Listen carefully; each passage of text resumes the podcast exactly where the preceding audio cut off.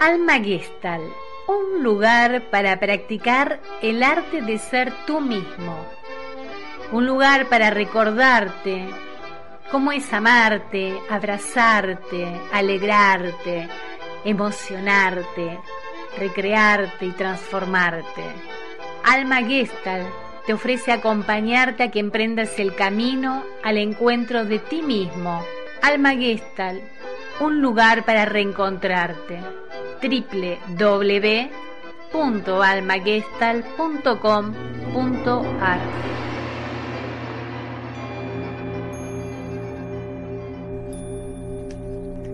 Bienvenida, bienvenido viajero, viajera a este nuevo material, a este nuevo encuentro acerca de mm,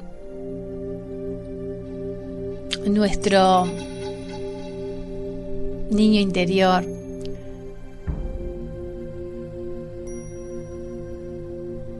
Para poder llegar a ser adultos completos, sanos, tenemos que comenzar por el principio, y es por la niñez.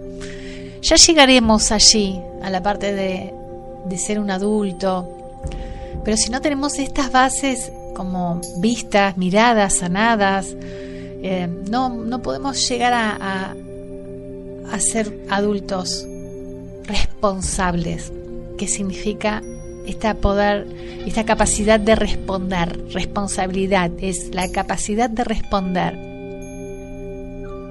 Desde la vivencia del desamparo y la falta del cuerpo materno, quiero mostrarte que ese sufrimiento primario, mm, del cual más o menos te vengo hablando en cada entrega,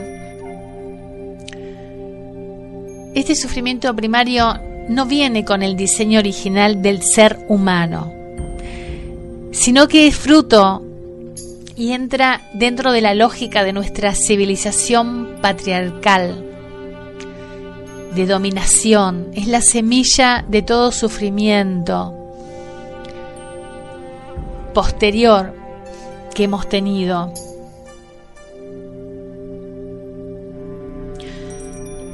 Y esto se organiza el día en que nacemos,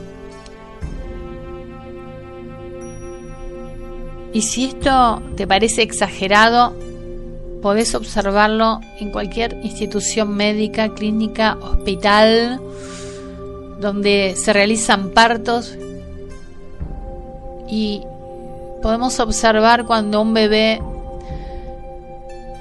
nace que es absolutamente alejado de su madre es alejado de este cuerpo materno, único lugar donde un bebé debería estar apenas salido del vientre de su madre.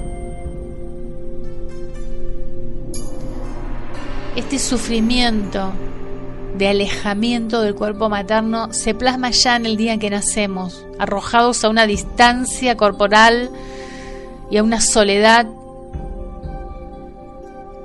para esta criatura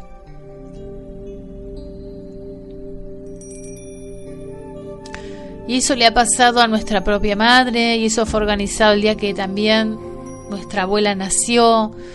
Y así un continuo instalado a través de muchas generaciones nacidas dentro de esta dinámica de dominación. La separación del cuerpo del niño del cuerpo de la madre es tan usual, tan común y corriente. Está tan metida en nuestras mentes como algo normal, que no lo cuestionamos, como no cuestionamos tantas otras cosas. Entonces es lógico que si, provenimos de cuerpos congelados desde hace ya muchas generaciones, ya no sabemos dónde tenemos que buscar el inicio de nuestro sufrimiento. Sin embargo, el inicio vuelve a manifestarse con cada niño que nace, cada nueva criatura en sintonía con el diseño original de la especie humana. Va a pedir cuerpo materno para vivir en el amor. Es decir, hoy es posible cortar con este encadenamiento transgeneracional de sufrimiento. Solo con la decisión de hacerlo. Solo con el conocimiento que estás poseyendo en este mismo instante. Que te permita reflexionar, que te permita darte cuenta de esto que te estoy diciendo por ti mismo. No que lo tomes como algo más que viene de afuera y lo dice Miriam, lo dice eh, alguna disciplina. No, que vos puedas observar y tener tu experiencia, tu darte cuenta y decir, sí, esto es así.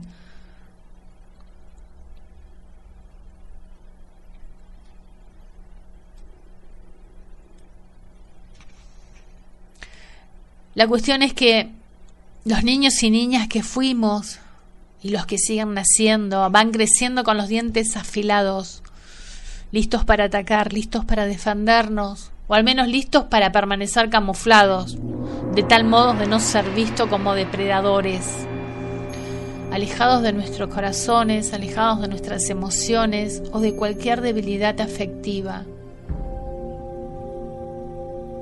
Otro modo invisible para no estar conectados con nuestras propias emociones infantiles.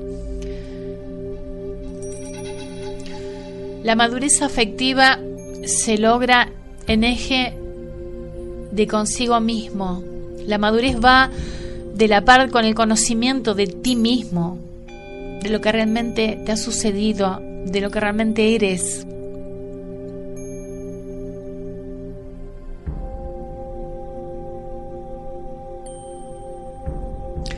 Mientras somos niños no podemos hacer nada para enderezarlo. Esto es así. Mientras seamos dependientes de los adultos, que son los que deberían protegernos.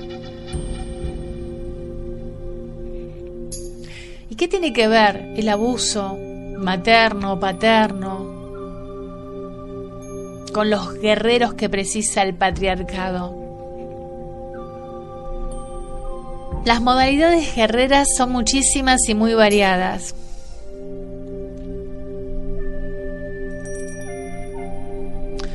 Pero en todos los casos son mecanismos de supervivencia consecuentes al desamparo vivido durante nuestra niñez.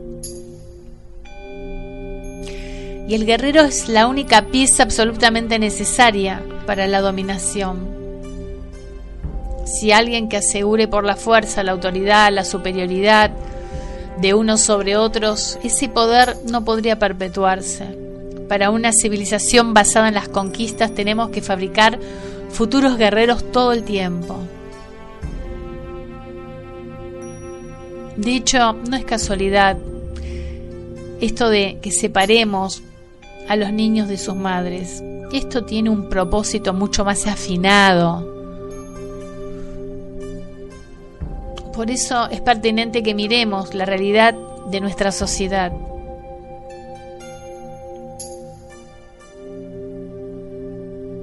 Siglos de historia se pueden cambiar con un puñado de voluntades. Y en parte este material aspira a eso, a seres humanos felices, plenos, libres, niños felices en cualquier parte del planeta. En otro momento te iré hablando acerca de los arquetipos, pero mm, en este momento quiero traer la fuerza y la energía del arquetipo del guerrero, que es una energía que nos ayuda a sobrevivir cuando somos niños. Un niño convertido en guerrero está siempre listo para matar o morir. En nuestra modernísima sociedad tecnológica podemos estar tan ciegamente alineados como los soldados de cualquier momento histórico. Del mismo modo, generar ejércitos masivos de soldados anestesiados y desconectados de sus propias emociones. Nos convierte a todos en dominados. Si vivimos sin deseo, vitalidad ni sentido trascendental, seguiremos a cualquier individuo más expresivo, repetiremos opiniones, creeremos infantilmente en cualquier idea y organizaremos nuestras vidas, copiando caminos ya trazados, aunque no vibren ni remotamente con nuestro ser interior. Podemos leer cualquier periódico de cualquier país durante periodos electorales y constataremos que fácil es identificarse con cualquier discurso dicho con vehemencia y promesas de bienestar. El trabajo de develarte, de descubrirte, tiene un propósito fundamental y es que tu verdad, la verdad se manifieste. Por eso es tan importante separar la paja del trigo y que puedas revisar tus creencias para realmente apropiarse de apropiarte de tu verdad. Porque cada uno de nosotros tenemos asimilados y repetimos discursos engañados de otras personas que no somos nosotros mismos, no es nuestro propio ser. Una civilización basada en la dominación. La mejor manera de instaurar el poder es comenzando por dominar a los niños. Por eso es tan común entre nosotros suponer que los niños no deben saber lo que pasa. Es más, lo mejor es tenerlo aislado de cualquier tipo de información, del orden que sea. Suponer que los niños no comprenden o no tienen por qué saber cosas de personas grandes es una costumbre arraigada. Sin embargo, cosas de grandes suelen ser las situaciones que ellos mismos experimentan cotidianamente, es decir, que les incumbe.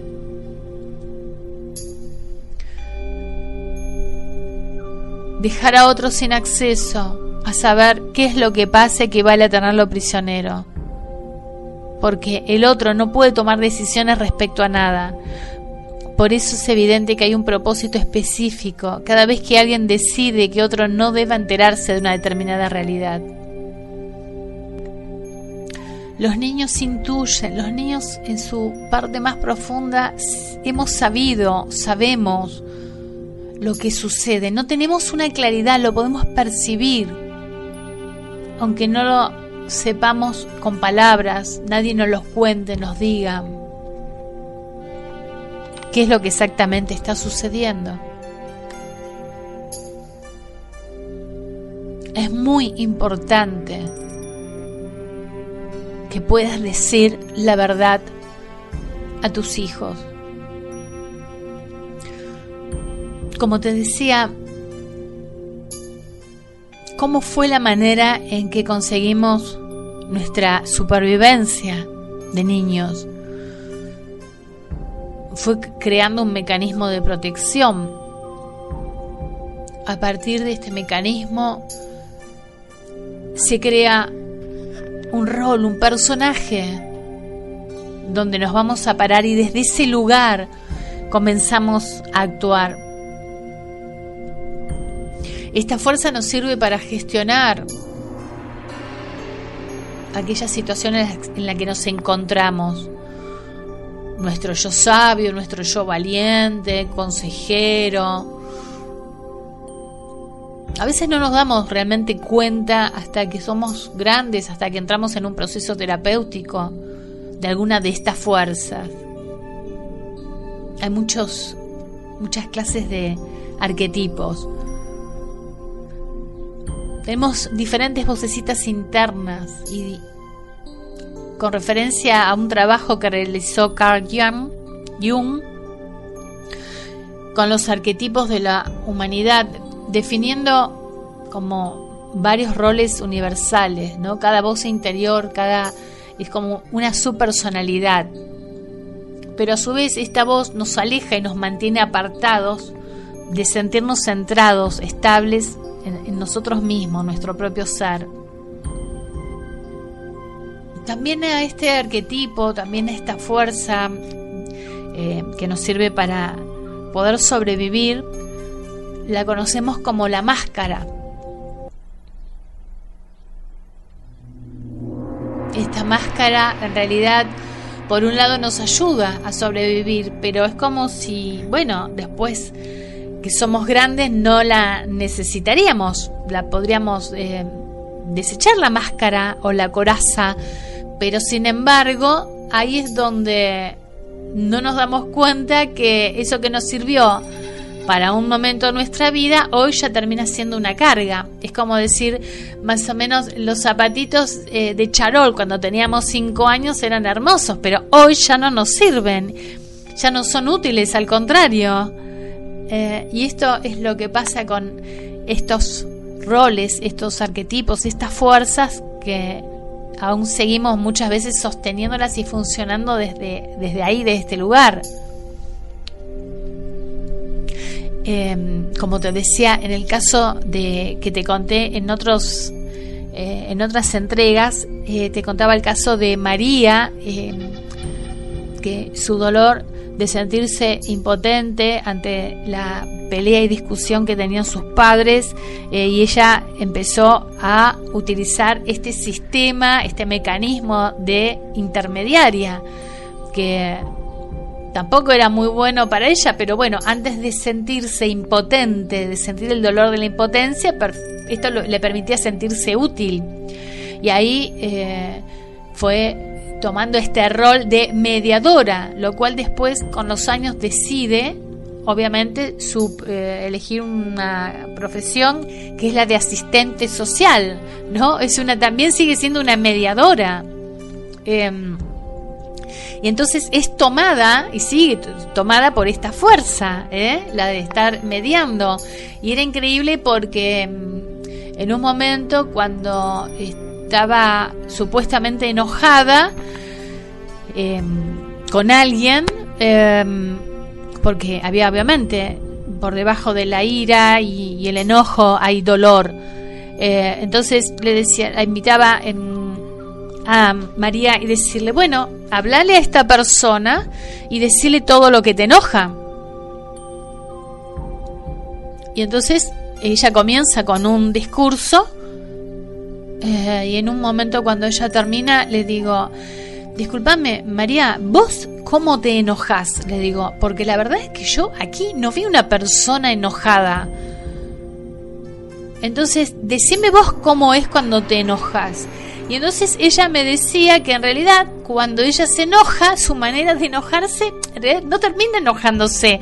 Ella lo que hacía era como evitar el enojo, evitar, hacía como si eh, se iba de la discusión, del enojo, o lo que hacía que era era poner paño frío ante el enojo, ante la situación que no le gustaba, como en lugar de enojarse y expresar de alguna manera lo que le desagradaba, desagradaba, eh, era poner paños fríos, o sea, seguía mediando, seguía poniendo, ¿no? Paños fríos desde como una vieja relación a su madre y padre, eh, o, la que la había convertido en su profesión, eh, y entonces todo tenía una manera de ser que era absolutamente tomada por este personaje mediador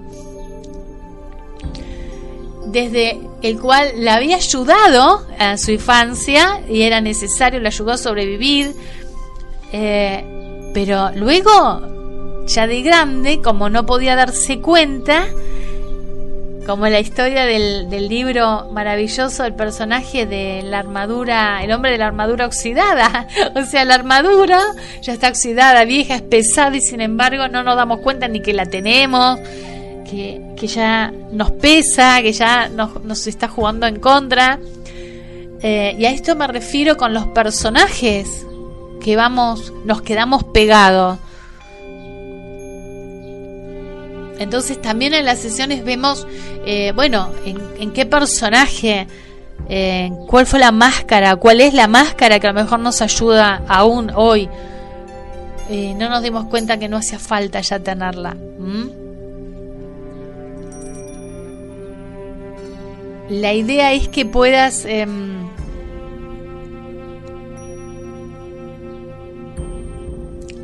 ir tal vez parándote y revisando tus propias eh, fuerzas, ¿no? Tus propios arquetipos hoy, tus propias máscaras. Es como si la pregunta fuese de qué necesitas protegerte hoy. Y tal vez si seas honesto y puedas darte cuenta, no sería muy distante a lo mismo que sentiste que tuviste que protegerte en tu infancia.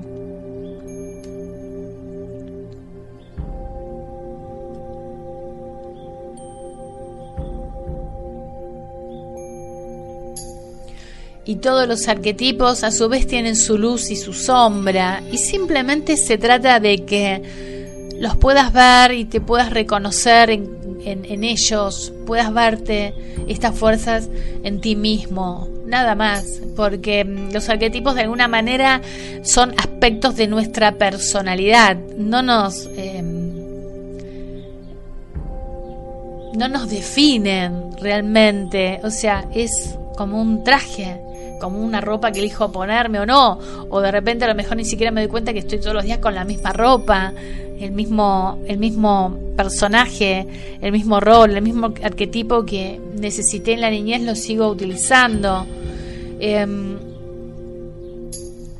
son aspectos de nuestra personalidad. Y de alguna manera hay muchas eh, terapias y disciplinas y mapas que nos ayudan al trabajo de ir descubriéndonos desde la personalidad. Y está bien, y está bien, y es necesario que así sea.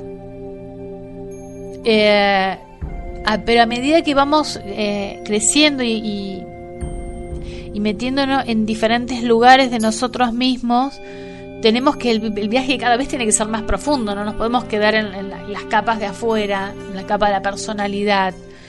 El viaje es mucho más profundo, es hacia las profundidades de nuestro ser, es como si una nave eh, viajara no solamente a la Luna, a Marte, sino que viajara hacia el universo y hacia otros universos. Y el viaje hacia afuera no es ni más ni menos que el viaje hacia nuestro propio centro, hacia nuestro propio corazón. Bueno, esto es todo por hoy y em, espero que estos audios y estas herramientas em,